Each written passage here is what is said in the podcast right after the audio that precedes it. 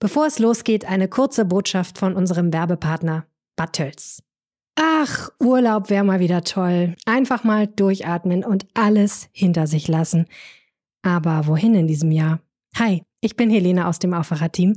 Mein Urlaubstipp für euch, gerade jetzt, wo noch ein bisschen unklar ist, was in den Ferien eigentlich erlaubt sein wird, Urlaub in Deutschland. Und zwar in Bayern. In Oberbayern, um genau zu sein. Urlaub in Bad Tölz. Ich habe 2020 meinen Sommer in Bayern verbracht und ich kann das total empfehlen. Und wenn ihr beides wollt, Natur und bayerische Wohlfühlatmosphäre, dann ist Bad Tölz genau das Richtige für euch. Bad Tölz liegt nur 50 Kilometer südlich von München in den Voralpen, direkt an der Isar, ist top angebunden mit der Bahn oder ihr radelt über den Isar- oder Bodensee-Königssee-Radweg in die Stadt. Rundherum findet ihr tolle Badeseen und Wanderwege und wenn ihr genug in der Natur geschwelgt seid, dann bummelt ihr durch die historische Altstadt und frönt mal so richtig der bayerischen Lebensart. Gute Reise und jetzt viel Spaß mit dem Aufwacher-Podcast. Uns muss man sich das mal klar machen, dass man in diese Stadtteile geht, wo die Inzidenzen hoch sind und dort die Menschen vorrangig impft. Das hilft am Ende allen. Die Corona-Pandemie offenbart in einigen NRW-Städten die Kluft zwischen arm und reich. In manchen Kommunen sind die Inzidenzzahlen besonders in ärmeren Vierteln hoch, in reicheren Vierteln dagegen niedrig. Wir sprechen darüber, wie Städte darauf reagieren. Rheinische Post Aufwacher. News aus NRW und dem Rest der Welt. Ich bin Anja Mölker, großartig, dass ihr mit dabei seid. Und wir starten mit einem Zitat. Die Corona-Pandemie hat die soziale Ungleichheit verschärft, wie übrigens bei allen Volkskrankheiten. Sie treffen vor allem die ärmeren Schichten. Das sind die Worte vom Düsseldorfer Medizinsoziologen Nico Dragano und darüber spreche ich jetzt mit meinem Kollegen Martin Kessler. Hallo und willkommen im Aufwache-Podcast. Ja, hallo Anja. Martin, was sind denn die Gründe für diesen Unterschied zwischen armen und wohlhabenden Schichten? Ja, die Gründe liegen vor allem im Sozialen. Ärmere Menschen haben zum einen mal eine niedrigere Lebenserwartung als reichere Menschen. Sie sind ähm, schlechter ernährt. Sie können sich auch teilweise medizinische Behandlungen nicht unbedingt leisten. Und sie sind aufgrund ihrer ähm, sozialen Struktur stärker nicht nur von der Corona-Pandemie, sondern auch von solchen Krankheiten wie Herz-Kreislauf, Krebs und sogar Diabetes betroffen betroffen. Das liegt daran, dass eben auch die Ernährungssituation nicht ganz so gut ist. Es muss natürlich niemand hungern, nicht, dass da ein falscher Eindruck erweckt, aber häufig ist die Nahrung eben nicht so vielseitig ähm, wie bei ähm, reicheren Leuten und die ärmeren Leute gehen auch weniger zum Arzt und sind auch in der Überwachung äh, durch die Ärzte schwächer vertreten als Menschen, die aus reicheren Familien kommen ja, wenn ich jetzt an die Corona-Pandemie denke und den Unterschied zwischen Reich und Arm, dann ist es natürlich auf engerem Raum auch viel schwieriger, Distanz zu anderen Menschen zu halten. Welche wissenschaftlichen Untersuchungen gibt es denn zur Corona-Pandemie und Menschen aus ärmeren Schichten? Ja, es gibt eine ganz interessante Untersuchung gerade von Nico Dragano, den du ja bereits erwähnt hast. Und zwar, er ist einfach mal hingegangen und hat sich die Daten der Versicherten natürlich anonymisiert, der AOK Rheinland Hamburg, die es ja hier in der Gegend geben lassen. Das sind über eine Million Versicherte und hat dann festgestellt, dass die Bezieher von Hartz-IV-Leistungen, also die Bezieher vom Arbeitslosengeld II, dass die um 87 Prozent höheres Risiko haben, vom Corona Coronavirus angesteckt zu sein. Bei den anderen Arbeitslosen sind es immerhin 20 Prozent. Das heißt also, Menschen, die arbeitslos sind, sei es, dass sie von Hartz IV leben oder dass sie ganz normal Arbeitslosengeld beziehen, sind einem höheren Infektionsrisiko ausgesetzt. Das ist jetzt ein Beispiel. Du hast mit der Medizinethikerin Christiane Wopen gesprochen, die Impfmobile für sozial schwierige Viertel vorschlägt. Was ist denn da ihr Gedanke? Ja, sie sagt eben, gerade weil Menschen aus ärmeren Vierteln nicht so häufig zum Arzt gehen, teilweise aus geldlichen Gründen, aber auch aus anderen Gründen ihre Gesundheit manchmal nicht in der Weise aufrechterhalten, wie das Reichere tun, auch in, sagen wir mal, Arbeitsplätze haben, die gefährlicher sind, die gesund gesundheitlich problematischer sind, dass die eben gerade auch bei Impfangeboten eher zurückhaltend sind. Und aus diesem Grund ist es sinnvoll, dass der Impfstoff zu den Menschen kommt. Es kommt noch dazu, dass gerade zum Beispiel auch für Migranten es manchmal sehr schwierig ist, diese Impfprozeduren, gerade bei älteren Migranten, die in Teilen zur ersten Generation oder zur zweiten Generation zählen, wo es auch Sprachbarrieren gibt, dass da die Anmeldeprozedur zum Impfen äußerst schwierig ist und insofern dann auch etwas außen vor sind bei der Vergabe der Impftermine. Und das will sie umgehen, indem sie sagt, man muss diesen Menschen ein mobiles Impfangebot machen, muss mit Autos dahin fahren, mit Impfteams dahin fahren, Stände machen, dann darauf aufmerksam machen, dass geimpft wird und dann die Menschen direkt vor Ort zu impfen. Wie ich finde, ein sehr guter Gedanke, wird auch von der Integrationsstaatssekretärin Serap Güler ausdrücklich befürwortet. Sie sagt, ja, man muss das Angebot, wie es so schön heißt, niederschwelliger machen. Inwiefern wollen NRW-Städte denn ärmere Viertel schneller impfen? Also wenn es jetzt eben solche Ideen gibt wie Impfmobile, gibt es da Städte, die das auch so umsetzen wollen? Ja, eine Vorreiterrolle nimmt hier Köln ein. Köln hat einmal ein großes Problem mit Corona. Ähm, es ist ein Hotspot geworden. Die Intensivstationen sind komplett belegt ähm, in Köln. Also es muss also dringend Abhilfe geschaffen werden. Auf der anderen Seite hat die Stadt Köln eine ganze Menge Impfdosen, die nicht verbraucht sind, weil viele ihre Impftermine beispielsweise nicht wahrnehmen. Deswegen prüft die Stadt, ob sie die unverbrauchten Dosen schon vorab in Viertel geben kann, wo eben die Inzidenz sehr, sehr hoch ist. Man möchte da ganz gezielt eingreifen, Menschen die Möglichkeit zum Impfen geben.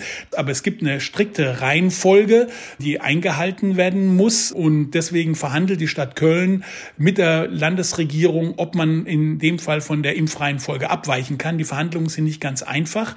Eine andere Stadt, die das macht, ist die Stadt Bonn. Die hat den Problemstadtteil Tannenbusch. Auch dort wird versucht, ein spezielles Impfangebot für die Menschen vor Ort zu machen, die ja teilweise in prekären Verhältnissen wohnen und für die auch der Angang zu einem Impfzentrum immer ein besonderes Problem darstellt. Die anderen Städte halten sich noch ziemlich zurück. Die, äh, alle, die ich gefragt habe, haben gesagt, sie wollten strikt die Impfreihenfolge einhalten. Das gilt für Düsseldorf, das gilt für Duisburg, das gilt für Mönchengladbach. Immerhin machen Mönchengladbach und Duisburg ein Angebot für Obdachlose oder Wohnungslose. Die können schon jetzt bevorzugt geimpft werden und das macht zum Beispiel Duisburg und Mönchengladbach plant es. Ja, also wir sprechen ja auch jetzt immer wieder über die Impfreihenfolge und wann ja die Reihenfolge aufgegeben werden soll. Wie wichtig ist das denn jetzt in der Corona-Pandemie, die Reihenfolge also für sozial schwächere Viertel aufzubrechen? Also die Impfreihenfolge ist schon de facto aufgebrochen. Es gibt sehr viele Gruppen, die inzwischen vorrangig geimpft werden, obwohl sie eigentlich in der strikten Reihenfolge nicht dran sind. Wichtig ist ja, dass schnell geimpft wird und wichtig ist auch, dass dort geimpft wird, wo die Inzidenzen hoch sind. Und wenn wir jetzt wissen, dass in Vierteln, in ärmeren Vierteln, die auch einen hohen Migrationsanteil haben, die Inzidenzen deutlich höher sind als in anderen Vierteln. Das hat ja die Stadt Köln bewiesen. Da sind die, die Unterschiede zum Teil 700 eine Inzidenz in Gremberghofen oder 500 in Chorweiler gegenüber 240 in der Stadt und gegenüber manchen Stadtteilen das Villenviertel Hahnwald sogar nur null, exakt null. Muss, muss man sich das mal klar machen, dass man in diese Stadtteile geht, wo die Inzidenzen hoch sind und dort die Menschen vorrangig impft. Das hilft am Ende allen, weil diese Menschen ja die anderen dann auch nicht anstecken können. Zum Beispiel in Bus und Bahn oder auf der Straße beim Einkaufen oder wo auch immer. Und die Infos hatte Martin Kessler für uns. Hashtag alles dicht machen. Wir erinnern uns, diese Aktion von Schauspielern hat für ganz schön viel Diskussion gesorgt. Mit kurzen Videos haben Schauspieler ironisch und auf sarkastische Weise die Corona-Politik der Bundesregierung kritisiert. Mit dabei unter anderem Jan-Josef Liefers, der den Rechtsmediziner Professor Karl Friedrich Börne im Münsteraner Tatort spielt. In seinem Clip bedankt sich Liefers mit ironischem Unterton, Zitat, bei allen Medien unseres Landes, die seit über einem Jahr unermüdlich, verantwortungsvoll und mit klarer Haltung dafür sorgen, dass der Alarm genau da bleibt, wo er hingehört, nämlich ganz, ganz oben. Zitat Ende. Mein Kollege und Kulturredakteur Wolfram Görz hat deshalb einen Brief geschrieben und jetzt hat er auch eine Antwort erhalten. Hi Wolfram. Hallo Anja. Wir in der Redaktion haben nach dieser Aktion auch diskutiert und natürlich berichtet. Du hast jetzt deine Sicht auf diese Aktion in einem Meinungsartikel aufgeschrieben, genauer in einem Brief an Dr. Burnham. Was stand denn da drin? Ich habe natürlich einen Brief an Jan-Josef Liefers geschrieben. Aber da ich von dem keine Adresse habe, habe ich mich an eine fiktive Öffentlichkeit gewandt in einem offenen Brief an Professor Börne und habe Herrn Börne als berühmten, legendären Tatort-Rechtsmediziner gebeten, dass er den ihm bekannten Herrn Liefers, die haben ja gelegentlich Kontakt, mal beiseite nimmt und ihm klar macht, dass er aufpassen muss, dass er für seinen Videobeitrag nicht Applaus von der falschen Seite bekommt. Und habe auch Börne entsprechend als berühmte Fernsehfigur angeredet und natürlich auch als Mediziner wissen lassen, dass er möglicherweise auch peilt, was das für eine äh, scheußliche Krankheit ist. Ja, schaut man mal auf die Reaktion. Der frühere Präsident des Bundesamtes für Verfassungsschutz, Hans-Georg Maaßen, nannte die Aktion auf Twitter großartig. Die AfD-Bundestagsabgeordnete Joanna Kotar twitterte, das ist intelligenter Protest. Sie feiere Jan-Josef Liefers. Es gab aber eben auch ganz, ganz viel Protest, äh, zum Beispiel vom Moderator Tobias Schlegel, der twitterte, die SchauspielerInnen von Alles dicht machen können sich ihre Ironie gerne mal tief ins Beatmungsgerät schieben. Ja, und du, Wolfram, kritisierst mit deinem Brief ja eben auch diese Aktion und manche Aussagen in den Videos könnten ja auch irgendwie tatsächlich so verstanden werden, dass das Coronavirus womöglich harmloser ist, als das tatsächlich der Fall ist, oder? Man könnte das glauben. Und weil ja auch so viele Schauspieler und Schauspielerinnen zurückgerudert sind, die haben sich wirklich nicht klar gemacht, dass sie momentan zur falschen Zeit möglicherweise ein richtiges Signal gegeben haben. Das Signal ist, wir müssen auch in einer solchen Lage über die Maßnahmen von oben diskutieren können. Absolut, ja, tun wir als Zeitung und als Medium auch dauernd. Aber man muss eben auch einsehen, dass gewisse Maßnahmen zu gewissen Zeiten einfach überhaupt keine Alternative haben oder nur wenig Alternativen. Und, und diese Meinung darf man ja vertreten. Und das habe ich Liefers dann entsprechend in meinem Brief an Börne vorgehalten. Ja, und jetzt hast du ja auch eine Antwort bekommen, ne? Völlig überraschend. Und ich muss dazu fügen, mir haben mehrere Leute als Börne geantwortet und man, man merkte sofort, es war halt nicht Börne, weil sie mit ihrem Klarnamen unterschrieben haben. Lieber Herr Görz, ich bedanke mich für Ihre Zeilen, die mich bei der Morgengymnastik erreichen. Ich habe meine eigenen Übungen entwickelt und die anderen taugen ja alle nichts. Also er hat sehr suffisant begonnen, Börne, Schrägstrich Liefers. Und dann hat er quasi aus der fingierten Sicht von der Fernsehfigur Börne, das Innenleben von Jan-Josef Liefers, wie er sich gerade fühlt, mit dieser massiven Kritik, die auf ihn eingestürmt ist, wie sich Liefers da gerade fühlt und dass er auf keinen Fall den Applaus von der falschen Seite angeht. Er schreibt dann wörtlich, ich teile Ihre Ansicht über manche klatschenden Hände, die er nicht drücken würde. Ja, sagt dann aber andererseits, wenn man diesen Aspekt immer sicher ausschalten wollte, was könnte man dann überhaupt noch kritisieren? Welche Meinung äußern? Welche Rede halten? Welchen Film drehen? Ja, und dann schreibt Börne an mich, dass er auf jeden Fall wisse, was das für eine schwierige Krankheit sei. Also er, Liefers, kenne ganz sicher, so glaubt Börne, die Problematik der Ansteckung und auch die Gefahr der schweren Krankheit. Der Brief hat dich über Liefers Management erreicht. Wie muss man das denn jetzt inhaltlich verstehen? Also rudert er in gewisser Weise zurück? Er rudert nicht zurück, er fühlt sich missverstanden, begreift aber wohl, dass vielleicht die Form nicht die richtige gewesen sei. Und ich finde ja auch, dass seine seine satirisches Video, das war ja keine Satire im eigentlichen guten Sinne. Er hat ja eigentlich alles nur, was er sagen wollte, ins zynische Gegenteil verkehrt und hat geglaubt, dass wir das Gegenteil auch entsprechend so bewerten würden. Aber das hat nicht funktioniert. Ja, und dann kam diese ganze Masse von Videos von Markatsch, von Merit Becker, von Ulrich Tukur und Liefers. Das sind ja alles wirklich tolle Schauspieler. Und man fragt sich immer noch, was ist da passiert, dass sie sich für diese konzertierte Aktion, die nun wahnsinnig viel Kritik erzeugt hat, aber auch viele lobende Stimmen, ohne Frage. Was ist da mit denen passiert, dass sie sich da so konzertiert engagiert haben? Ja, einige Schauspieler haben ihre Videos ja mittlerweile auch wieder gelöscht. Die Schauspieler Martin Brambach und Christiane Sommer haben ja auch gesagt, sie wollten auf gar keinen Fall irgendwelche Menschen verletzen mit dieser Aktion, sondern sie wollten, das war eben ihr Ziel, eine Diskussion anstoßen. Und diskutiert wurde ja in jedem Fall. Also was meinst du denn dazu?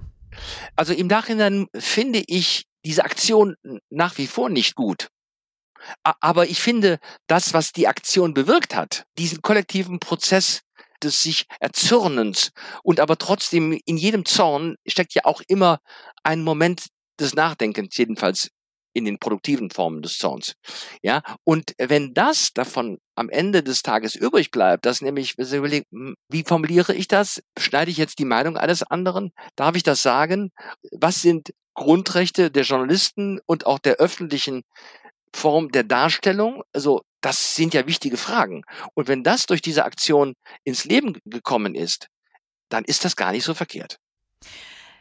Danke dir, Wolfram, für das Gespräch und den Brief von Wolfram und die Antwort von Dr. Börne packe ich euch natürlich in die Show Notes. Kommen wir zu unseren Meldungen. Im NRW-Landtag soll heute der Glücksspielstaatsvertrag und das Bildungssicherungsgesetz verabschiedet werden. Der neue Glücksspielstaatsvertrag 2021 soll im Juli in Kraft treten. Online-Casinos sollen künftig in Deutschland erlaubt werden. Das Bildungssicherungsgesetz soll Schülern faire Bedingungen in Pandemiezeiten ermöglichen. In diesem Jahr gibt es zum Beispiel keine blauen Briefe.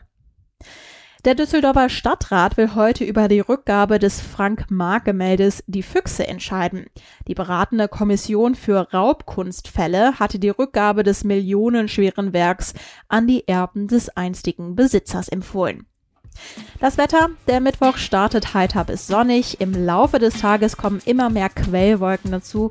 Es bleibt aber meistens trocken und es wird warm bis zu 19 Grad. Am Donnerstag ist es stark bewölkt. Zeitweise gibt es etwas Regen oder einzelne, teils gewittrige Schauer bei bis zu 17 Grad. Und das war der Aufwacher. Ich wünsche euch einen schönen und angenehmen Tag. Bis morgen. Mehr Nachrichten aus NRW gibt's jederzeit auf RP Online. rp-online.de